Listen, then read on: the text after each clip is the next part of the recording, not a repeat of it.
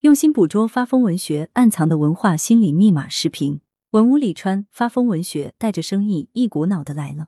我知道我配不上发货，大家都发货了，不像我，连催的时候都小心翼翼，成了一只可笑的热场笑料。我也知道我配不上提早发货的门槛。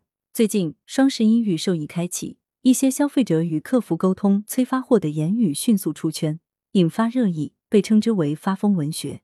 有商家看到了其中商机。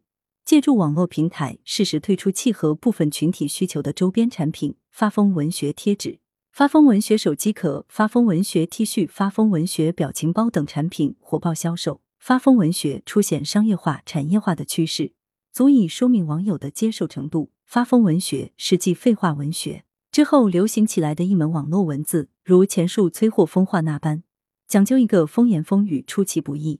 正如网友总结的那样，发疯文学。一是字数要多，长篇大论，让对方不敢忽视；二是逻辑要无序，怎么造句不重要，营造气势才是根本。可见疯话不疯，它只是一种隐晦表达方式。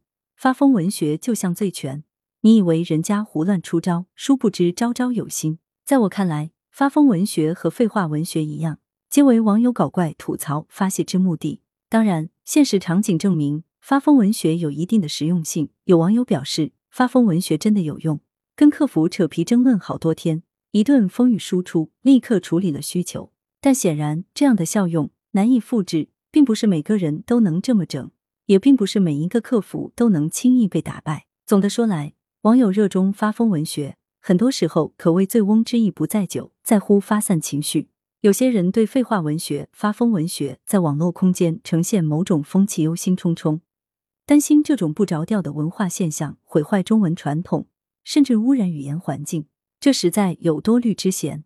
且不说这类语言现象并没有占据主流地位，也不可能在网络环境中称王称霸。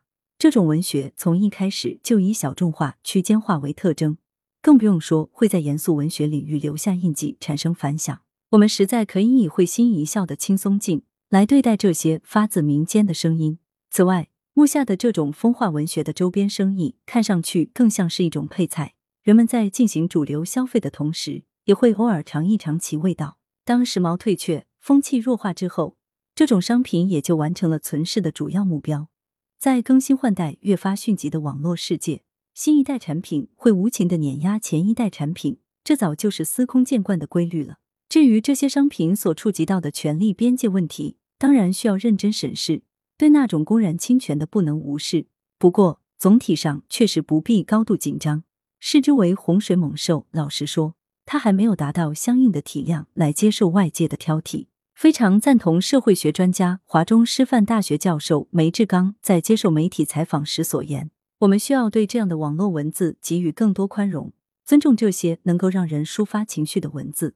当然，另一方面，我们也不能丢弃传统优美文字的表达。”对风化文学宽容和尊重，对优美传统坚守和弘扬，这就可以让我们处变不惊、从容以对。与此同时，应该看到风化文学大多为年轻人玩耍，社会学家也好，常人也罢，可以细心品读风化文学传达的青年人的心声，捕捉到那些表面凌乱的文字中所深藏的文化心理密码，更好的走进他们，与之积极互动。由此，那些所谓的废话和风化。才不会像野树上的果子那般无声的开花结果，无声的跌落于大地上。